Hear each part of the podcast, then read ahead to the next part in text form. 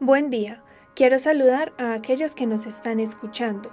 Un tema que se ha hablado mucho entre las personas y también ha sido objeto de numerosas investigaciones es la monogamia y la poligamia. Por un lado, la monogamia se entiende como una relación amorosa, sexual y afectiva entre dos personas. Por otro lado, la poligamia significa tener una relación amorosa, sexual y afectiva entre múltiples cónyuges, parejas o personas.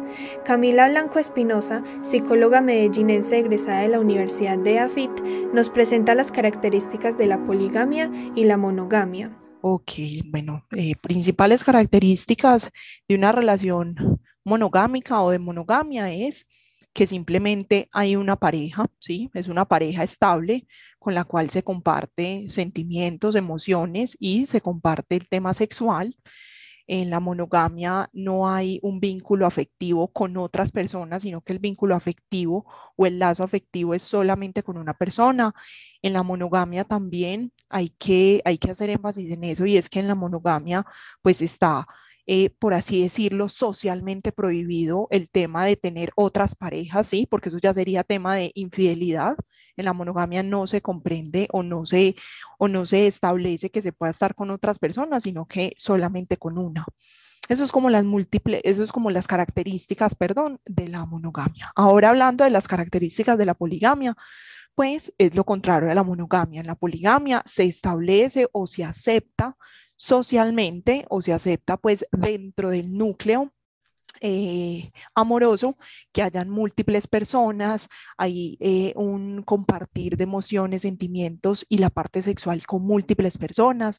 En la poligamia, todas las personas que están dentro de ese vínculo afectivo, eh, pues establecen que establecen como una aceptación a, compartir su amor y su parte sexual con múltiples personas, ¿sí? Bueno, esa es otra característica de la monogamia. La monogamia, las dos partes de la relación pues no consienten que haya eh, un tercero, ¿sí? En cambio, la poligamia puede haber un tercero, un cuarto, un quinto, y todos aceptan pues como esta, eh, eh, que, que hayan pues múltiples personas dentro de la relación. Camila afirma que las personas, como seres naturales, tienden a la poligamia. Este tipo de relacionamiento, a pesar de que una persona acepte un tercero, cuarto, quinto, etc. en una relación, da lugar a los celos y el resentimiento. En la poligamia, todas las personas se conocen entre sí. Esto da lugar a aceptar o respetar al otro. Ella nos aclara la diferencia entre estos dos términos el aceptar al otro es que yo doy o yo, o yo eh, soy consciente de que el otro está y que lo tengo que aceptar, como así, de que el otro eh, eh, va a estar dentro de la relación o va a estar ahí en el entorno y yo lo acepto, ¿sí? Pero no respetar o, o el respeto es que yo no voy a formar un vínculo amoroso con el otro. ¿Sí? Porque cuando hay respeto, no quiere decir que siempre que haya respeto es que hay un vínculo amoroso, pero donde hay respeto hay sentimientos involucrados, ¿sí? Yo te respeto porque yo te considero buena persona o porque, o porque eh, te quiero o porque eres una persona importante para mí, ¿sí? En el respeto hay sentimientos involucrados, más en la aceptación no. Yo puedo aceptar al otro, pero pues no me importa, no me interesas, sino que simplemente yo soy consciente de que estás ahí y de que tengo que aceptarte dentro de la relación o que tengo que aceptarte dentro del núcleo que estamos formando, ¿sí? Pero no involucro sentimientos contigo, no involucro sentimientos con el otro.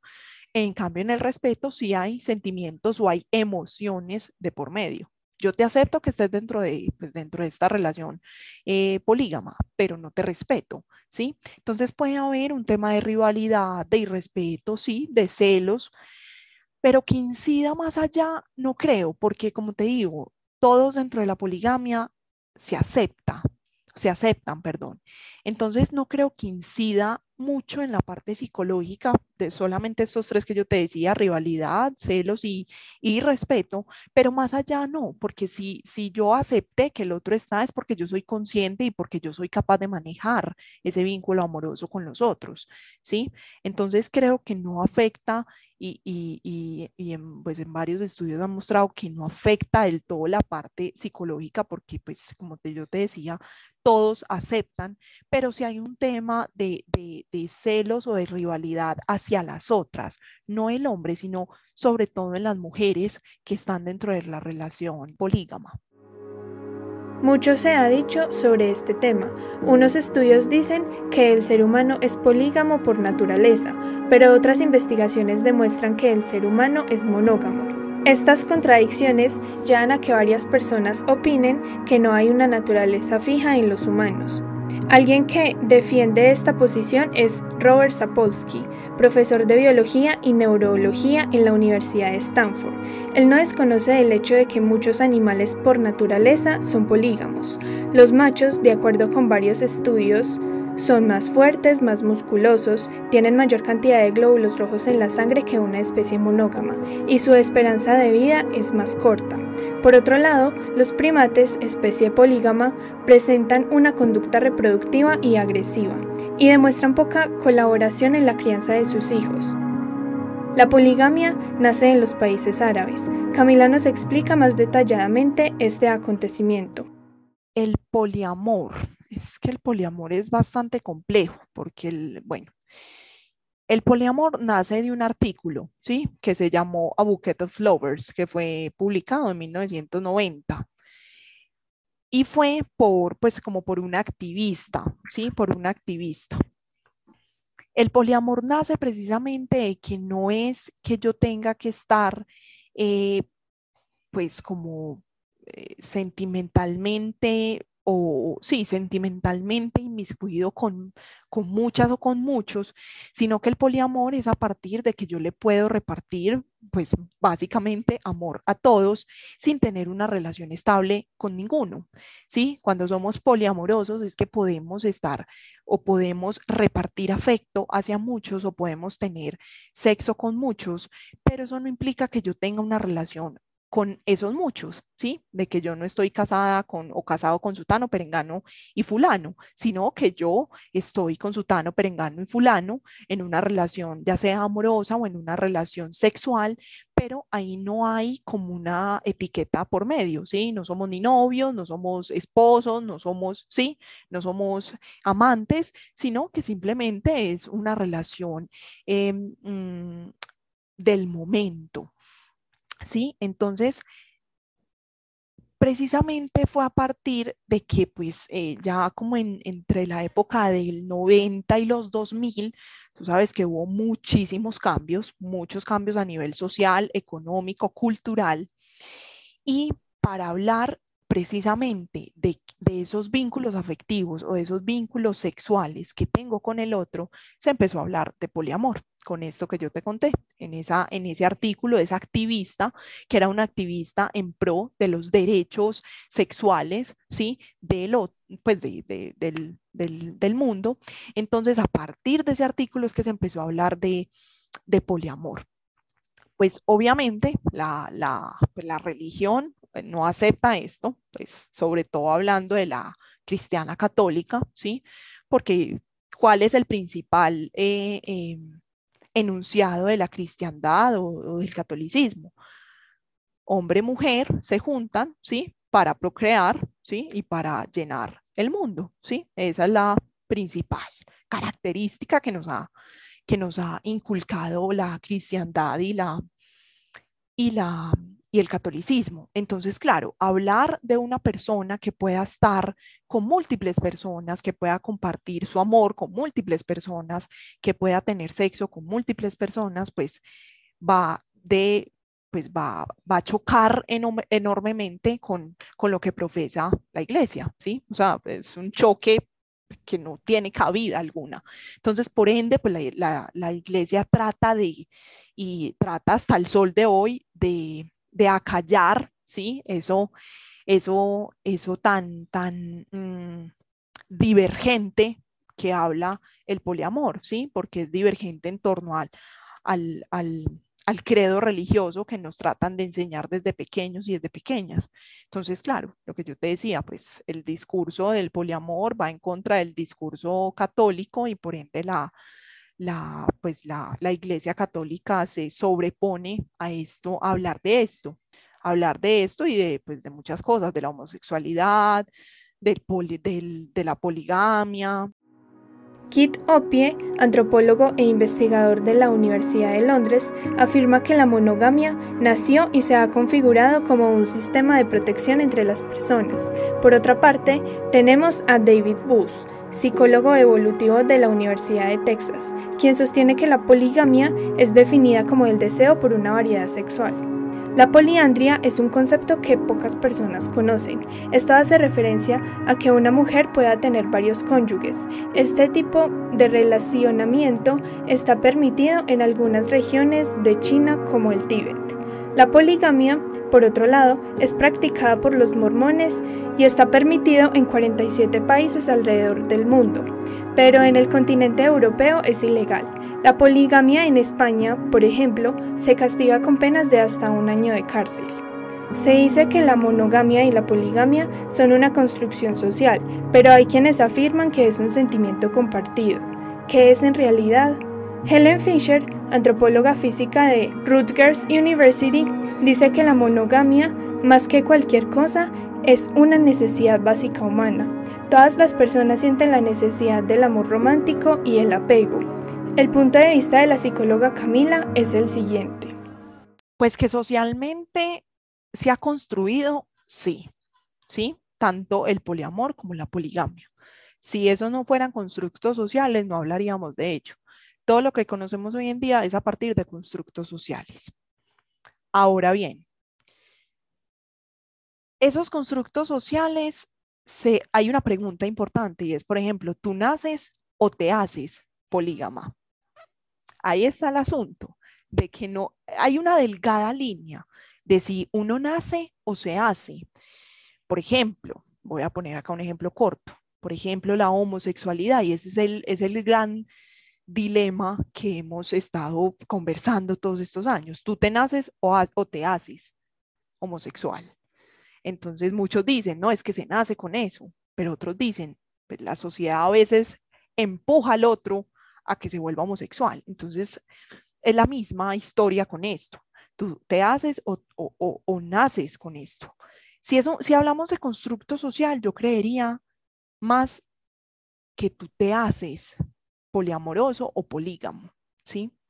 Pero lo que yo te, he comentado ahorita, somos seres naturales, somos, nosotros somos animales y los animales no están para estar dentro de una relación monógama.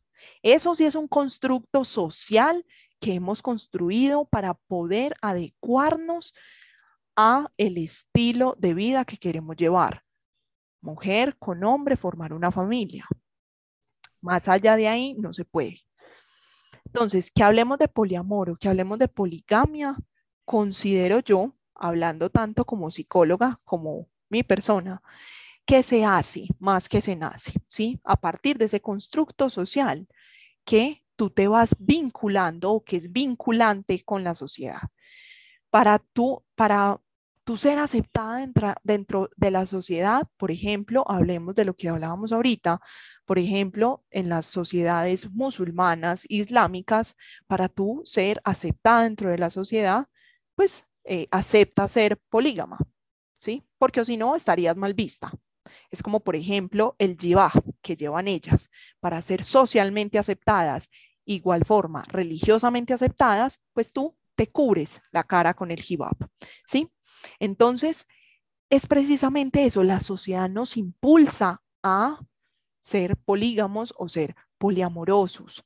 Entonces, y sobre todo porque eh, hay algo que se puede, que se puede pues, retratar en esto, lo que estamos haciendo, y es que el poliamor ha estado presente pues a lo largo de la historia en la sociedad.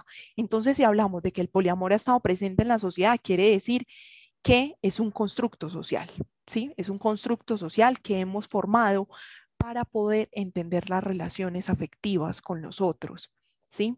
Entonces, para poder entender las relaciones afectivas con el otro, tenemos que nombrar eso de alguna manera. Entonces, lo llamaron poliamor. Yo puedo repartir mi amor y puedo repartir mi sexualidad con muchos y eso en la sociedad, pues si tú estás en una sociedad poliamorosa, está bien visto ¿sí? Mientras que si estás en una sociedad donde no está bien visto ser así, pues te van a rechazar. Pero entonces hablamos desde un constructo social. ¿Sabes de algunas enfermedades mentales o psicológicas que puede generar el hecho de estar involucrado en una relación poligámica? Pues ahí, ahí pues yo no me atrevería pues a, aseverar que, pues, que las personas que practican este tipo de, de, relaciones pues eh, lleven como estas, estas enfermedades mentales. Pero pues puede haber un tema de ansiedad, sí, puede aparecer la ansiedad, porque entonces sobrepienso lo que hace el otro, sobrepienso lo que, lo que, eh, lo que sí, lo que hace o dice el otro. Puede aparecer también un tema depresivo, porque si aparece la ansiedad, la ansiedad va muy ligada a la depresión, ¿sí? Entonces, si tú estás en un episodio ansioso, eso se puede detonar en un episodio depresivo fácilmente. Entonces, también puede aparecer la, depresión, pero no creo que más allá de eso, pues eh, eh, eh, vaya a haber un, un, una, un tinte de, enfermedad mental.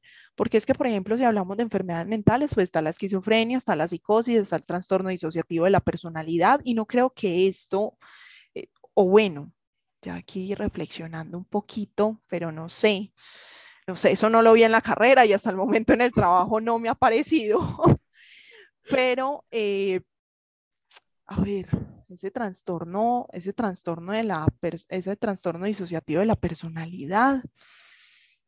Bueno, por ejemplo, hablemos de una psicosis o de un antisocial. ¿Qué hace el antisocial? Se gana el respeto y se gana el amor del otro. Y eso puede, eso puede hacer que esté vinculantemente afectivo con los otros. Pero no, o sea, el poliamor no detonó que tú seas antisocial, no detonó que tengas una psicosis, no detonó que, que tengas un trastorno eh, disociativo de la personalidad, ¿sí? Sino que tú con, esto con estas enfermedades mentales, puedes vincularte afectivamente, entre comillas, mucho más fácil con los otros. Porque, por ejemplo, un antisocial, el antisocial juega perfectamente con tu forma de vincularte. Por eso es que no sé si tú has visto, eh, pues, por ejemplo, en Netflix, eh, todas estas series y cosas de, de estos eh, asesinos en serie, por ejemplo, la última que salió, Jeffrey Dahmer, que ese es el boom que están hablando ahora. Jeffrey Dahmer, ¿qué es? Un antisocial. ¿Sí?